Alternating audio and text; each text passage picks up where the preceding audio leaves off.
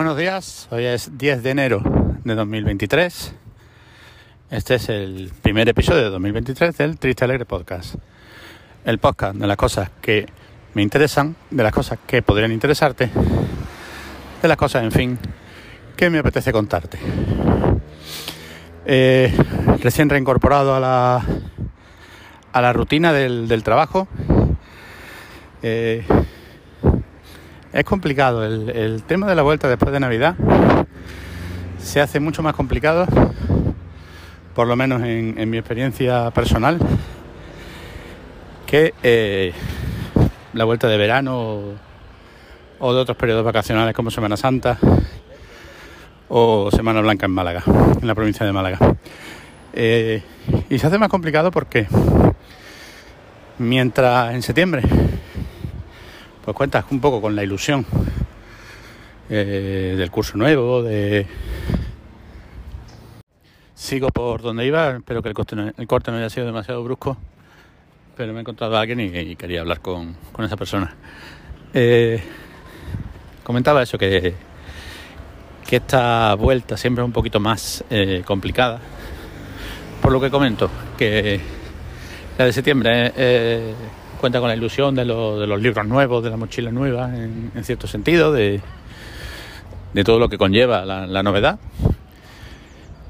Los otros eh, periodos son mucho más cortos, con lo cual yo creo que se desconecten algo más, algo, no sé si algo más o de mejor manera, pero este pues es un periodo de tiempo lo suficientemente largo como para que te acostumbres a la, a la no rutina pero lo suficientemente corto también como para que no, no se desconecte o no se llegue a, a, a, disfrutar de ese, de ese periodo sin hacer nada, porque no es un periodo sin hacer nada.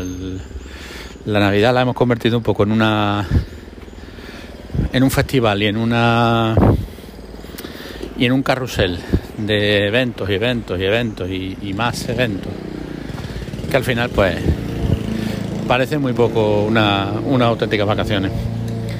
Eh, ayer me hacían una, consulta. Hoy iba a hablar de otro tema, pero ayer me, hacían una consulta. Y yo creo que da para, para. Eh, ¿Qué tal es la calidad de vida? Supongo que estáis escuchando el cortado de césped.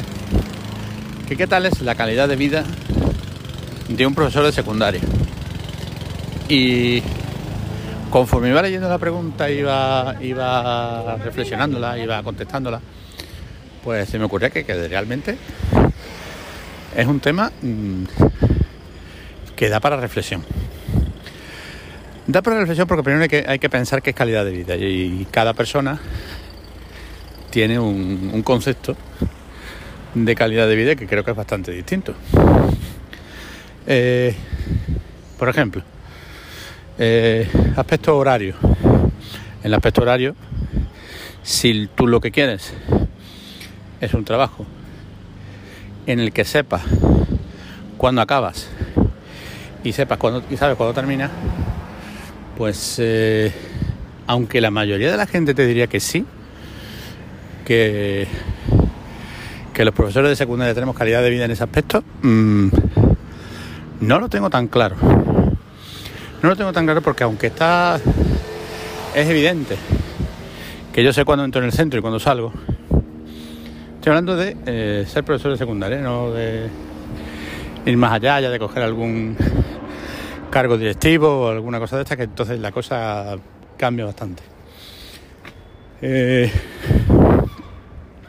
tú sabes cuándo entras y cuándo acabas, eso es, evidente. O de acuerdo que tu horario son 25 eh, horas en el centro, 5 eh, fuera del centro, digamos, y 7 horas y media de por lo que hablamos. De 25, para entenderme, 25 horas regular, 5 horarios no regular, uy, perdón, 5 horarios no lectivos y 7 horas y media de horario no regular, no, perdón, 5 horarios no regular y 7 horas y media de horario no lectivo. Eh, aunque eso sea así, Eh, hay épocas del año en los que pues porque tengan muchos exámenes que corregir, muchos trabajos, eh, sesiones de evaluación, claustros, consejos escolares, etcétera, etcétera, etcétera, papeleo, burocracia. Hay épocas del año en los que tú vas a superar con mucho esa esa faceta, cursos de formación, etcétera. Pero sí es verdad que eh, el profesor de secundaria puede tener mucha implicación en lo que hace, puede tener mucha implicación en su trabajo, puede tener mucha implicación de horas, metiéndose en proyectos, metiéndose en cursos de formación, metiéndose en mil historias, porque hay mil historias para meterse, si realmente uno está implicado y con ganas. Pero también puedes no implicarte en absolutamente nada de esto. Que también es bueno. Entiendo que es legítimo. Ya no sé si ético, pero entiendo que es legítimo que tú llegues de tu clase y te vayas. Como si quieres no corregir exámenes. Como si quieres evaluar por el trabajo en el aula. Eso la, la ley lo permite y lo. es perfectamente loable incluso. Entonces, bueno, pues tú puedes llegar a las 8 y cuarto al centro, largarte a los 3 menos cuarto, ir a los claustros. En los claustros ponerte a, a mirar tu iPad, a mirar tu móvil y no te van a echar por eso. No se te va a expulsar. Con lo cual, bueno, pues calidad de vida en cuanto al horario, pues sí. Se puede decir que sí. Eh, en cuanto al sueldo, yo soy de los que opina que meterte en en la docencia, meterte a trabajar con, con gente con el alumnado por que el sueldo sea muy bueno, pues ni es tan bueno, aunque evidentemente mm, se puede llegar a cobrar más que en otro trabajo, pero no tanto como para eh, estar amargado haciendo lo que no te gusta solamente por el sueldo. No es el. No debe ser el. ni mucho menos el motor.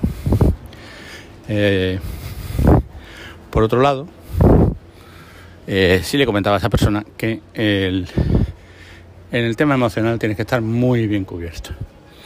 Muy bien cubierto no solo porque te encuentras con realidades eh, que te van a superar.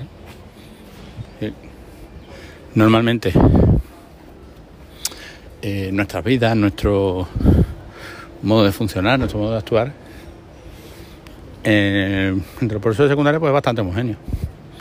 Eh, somos personas que han estudiado en la universidad, que tenemos una carrera universitaria, que evidentemente cada uno tiene su mochila emocional, pero que eh, no vive realidades como las que viven muchos de nuestros alumnos.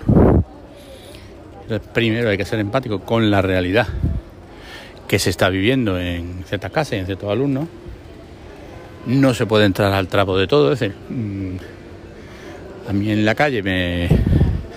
A lo mejor se me insulta o me dice algo, yo entro al trapo y no lo permito. Pero en una clase a lo mejor, no digo que se permita, que tiene pero sí hay que actuar de otra manera y hay que actuar y que hay que evitar las discusiones y hay que, hay que manejar las historias de otro modo. Por eso creo que que sí, que el, horario, el sueldo, la manera de trabajar, todo eso lo eh, da calidad de vida, es, indiscutible. Pero se puede pasar muy mal, ¿eh? Se puede pasar muy mal porque además, como se dice habitualmente, el alumnado detecta tu debilidad y detecta que... Eh, y detecta la injusticia y detecta el cuando no lo respeta. Y eso lo llevan muy mal, ¿eh? eso lo llevan muy mal. Es decir, que no se les respete, y no digo que no se les llame la atención y que no se les eh, corrige, que no se les... Pero cuando ellos se dan cuenta de que tú no estás respetando, no las estás respetando por ser alumnos, por ser menores, por, por lo que sea, eso lo llevan muy mal. Y conozco casos de personas que han estado todo un curso en guerra, en guerra con una clase, en guerra con un alumno, en guerra con, con el mundo y pues, a lo mejor no estaban preparados, no estaban preparadas para emocionalmente para este trabajo, aunque supieran mucho de lo suyo. Y trabajaran mucho y trabajaran bien, pero a lo mejor no estaban preparados emocionalmente para este trabajo. Luego hay otra cuestión, cuando se habla del profesor de secundaria y de la estabilidad del trabajo, eh, llega un momento en el que se hace estable y en el que, bueno, pues tú ya estás en tu centro y ya no te mueves si no quieres, pero normalmente hasta llegar a esa estabilidad se ha pasado por mucho, se ha hecho mucho nomadismo educativo. Mucho nomadismo, se ha estado en muchos sitios, se ha estado en muchas en muchos centros, se ha estado en haciendo sustituciones de un mes, de una semana, eh, se ha viajado mucho, has estado muy lejos de tu casa. Recuerdo el primer año que, que trabajé en la Alpujarra de Granada, una compañera acababa de ser madre. El niño tenía tres meses cuando a ella la llaman a, la Alpujarra de, de un pueblo de Córdoba. Y ella lo pasó muy mal. Lo pasó muy mal porque, bueno, decidió que el bebé estaba mejor en, en casa con su familia y con su marido y ella se fue sola a la Alpujarra. Y lo pasó mal. A pesar de que ella mm, en el centro estuviera estupendamente, con los compañeros estuviera estupendamente, pero eh, le faltaba algo, evidentemente, le faltaba lo más importante que tenía en ese momento. Pero, bueno, pues se toman esas decisiones y no, y no son fáciles. Por eso la calidad de vida, cuando se habla de calidad de vida, sí, merece la pena. Yo creo que es el mejor trabajo del mundo, yo. Eh, también hay mercenarios educativos. El mercenario, que el típico que estudia de una. Yo qué sé qué decirte una carrera de que iba por otro lado, mm, ha visto que la docencia era la manera más fácil o más estable de acceder a un, a un trabajo y ahí están. Y ahí están, haciéndose la vida imposible a ellos mismos y haciendo la vida imposible al, al alumnado y a los compañeros. Con lo cual yo creo que todo esto hay que tenerlo muy en cuenta. Yo creo que calidad de vida en el aspecto eh, crematístico, no crematístico, sino de mantener tus necesidades cubiertas sin estar 20, evidentemente que no estamos 24 horas mm, trabajando, pero si estás 24 horas pensando, ¿eh? si estás todo el día dándole vueltas. Es decir, esto no es un trabajo de oficina que tú empiezas a las 8, salgas a las 3 y hasta el día siguiente no tienes nada que no sabes, no quieres saber nada del trabajo. O un trabajo de, ¿qué te digo yo? Un fontanero, un pintor, un, un albañil, que son trabajos muy duros, pero que cuando acaban su jornada se van a su casa sin, sin mochila. Sin mochila de emocional. Nosotros nos vamos con mochila emocional. Si estamos haciendo bien nuestro trabajo. Eh, nada más. Yo creo que era interesante esta reflexión. Espero que a la persona que me la pidió le haya sido de utilidad. Y nada más, hablamos, hablamos pronto.